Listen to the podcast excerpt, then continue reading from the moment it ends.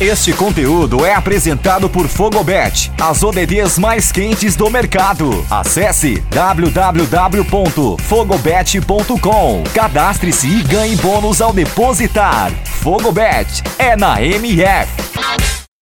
Fala fanáticos por futebol, aqui Bruno Lobão, comentarista da O Melhor do Futebol. E hoje para analisar a janela de transferências de inverno na Europa, né, janela que se fechou ontem no dia 31 de janeiro. E estou aqui agora né, para fazer um balanço geral, quem se reforçou melhor, quais foram né, as contratações mais bombásticas e tudo que envolveu aí essa janela de transferências que geralmente não é muito movimentada, mas tivemos aí transações bem interessantes entre equipes aí da La Liga, Premier League, né, Série A italiana. Então tem bastante coisa aí para a gente poder analisar. E aí eu vou começar com a contratação para mim a mais bombástica aí dessa janela, que foi a ida do Vlahovic aí da Fiorentina para Juventus. Né, o centroavante sérvio de 22 anos vinha se destacando muito bem na equipe né, da Fiorentina e a Juventus foi lá e contratou ele, pagou aí cerca de 80 milhões de euros, né, já com os bônus e tudo. Né, foi uma grande contratação. A Juventus que é, possivelmente vai perder o Dybala né, ao final dessa temporada. É o Dybala que está com contrato no fim, então já pode ser uma reposição ali nas peças da frente. Né, e a própria Juventus também estava com um pouco de dificuldade né, de marcar gols, faltava ali um centroavante goleador e o Vlahovic vem para fazer essa função. Achei que foi uma contratação muito boa né, da equipe do Maximiliano Alegre. Agora resta saber se ele vai render o esperado, né? Mas que tem nome, que tem né, qualidade, a gente sabe que tem. Então acho que foi uma baita contratação, um baita acerto da Juventus, apesar né, desse valor aí alto para um jogador aí de 22 anos, mas que tem muito potencial com certeza. Então acho que acerta em cheio a Juventus.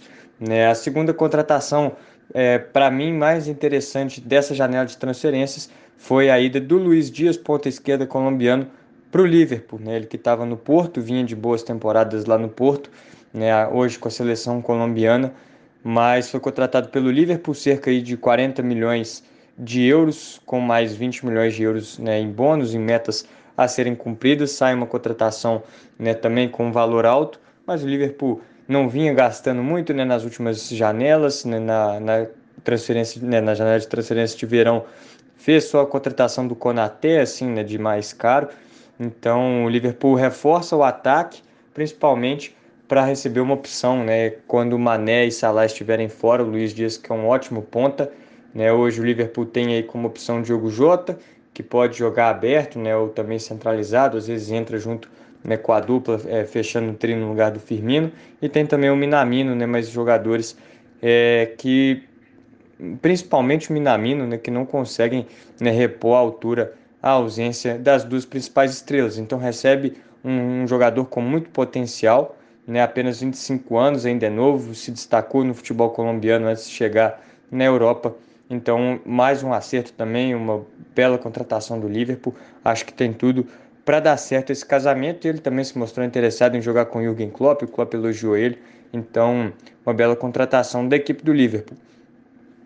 É, seguindo aqui, uma boa contratação agora na La Liga, Ferran Torres, né, deixou o Manchester City e foi para o Barcelona com uma quantia em torno de 55 milhões de euros né, o Barcelona que vinha com algumas dificuldades financeiras, né, muitas dificuldades financeiras, na verdade, precisou se desfazer de jogadores para poder inscrever o Ferran Torres na La Liga, mas conseguiu. Né, acho que é uma ótima opção aí para jogar tanto na ponta direita quanto né, centralizado, como falso 9.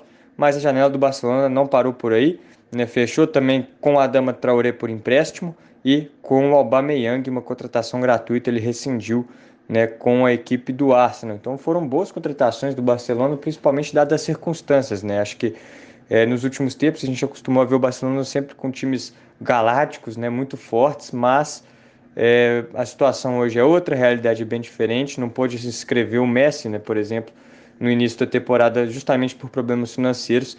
Então acaba que foi uma janela interessante do Barcelona, reforçou o ataque, né, que era, uma, é, era um setor carente de peças e conseguiu, acho que, fazer bons negócios sem gastar muito, né? Ferran Torres, Adama Traoré e Aubameyang, então chegam ao clube. Né? O Dembélé ficou com todo aquele rumor, né? A diretoria do Barcelona falou que não queria mais, é... mas não, ele não aceitou propostas de outras equipes, então acabou ficando. né, pelo menos até o final da temporada, o Dembélé vai ser jogador do Barcelona. E também são opções interessantes porque o Ansu Fati né, se machuca muito, então acho que fez aí é, bons negócios a equipe do Barcelona.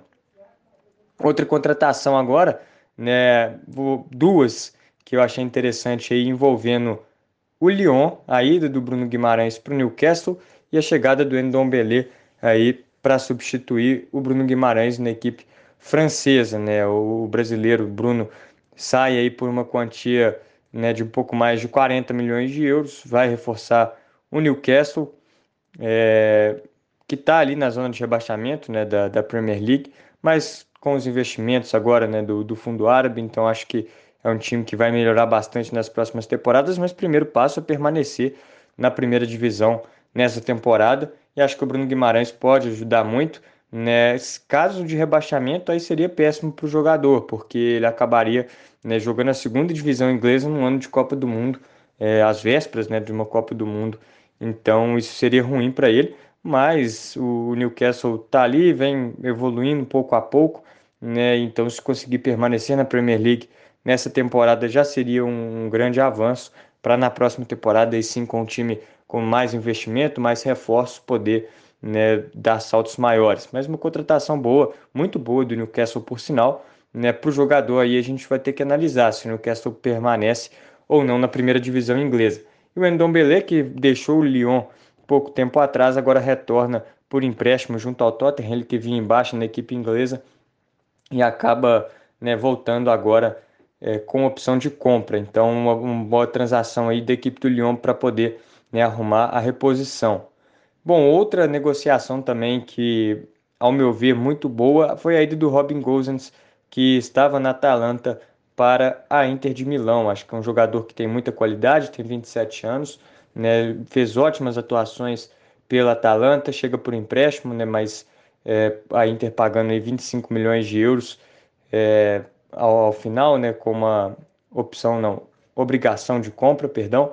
Né, então o Gozens vai reforçar aí a equipe da Inter e acho que é um, um encaixe muito bom aí pelo lado esquerdo, vai fazer a ala esquerda, enquanto o Dumfries faz a ala direita, né, nessa formação da Inter com três zagueiros e aí jogando com os alas mais avançados. Acho que o Gozens é, tem um encaixe aí excelente, então uma belíssima contratação também da Inter de Milão.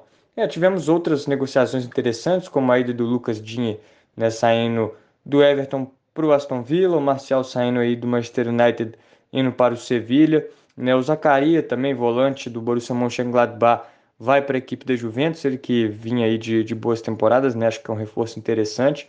Van de Beek deixou o Manchester United e foi para o Everton, né, a gente geralmente na janela de inverno não temos né, tantas negociações assim, principalmente negociações bombásticas, mas acho que é, foi um, uma janela aí com várias contratações interessantes. Né? Equipes se reforçaram bem, é, principalmente aí né, a, a, contratação que eu mais gostei foi a da Juventus, né, levando o Vlahovic, mas o Liverpool também, o Barcelona fez bons negócios, a Inter de Milão. Então acho que foi uma janela interessante para a sequência da temporada e com certeza muita coisa né, vai mudar na próxima, na janela de verão lá no meio do ano. Né? Então foi isso, muito obrigado quem me ouviu até aqui, um grande abraço a todos e até a próxima, valeu!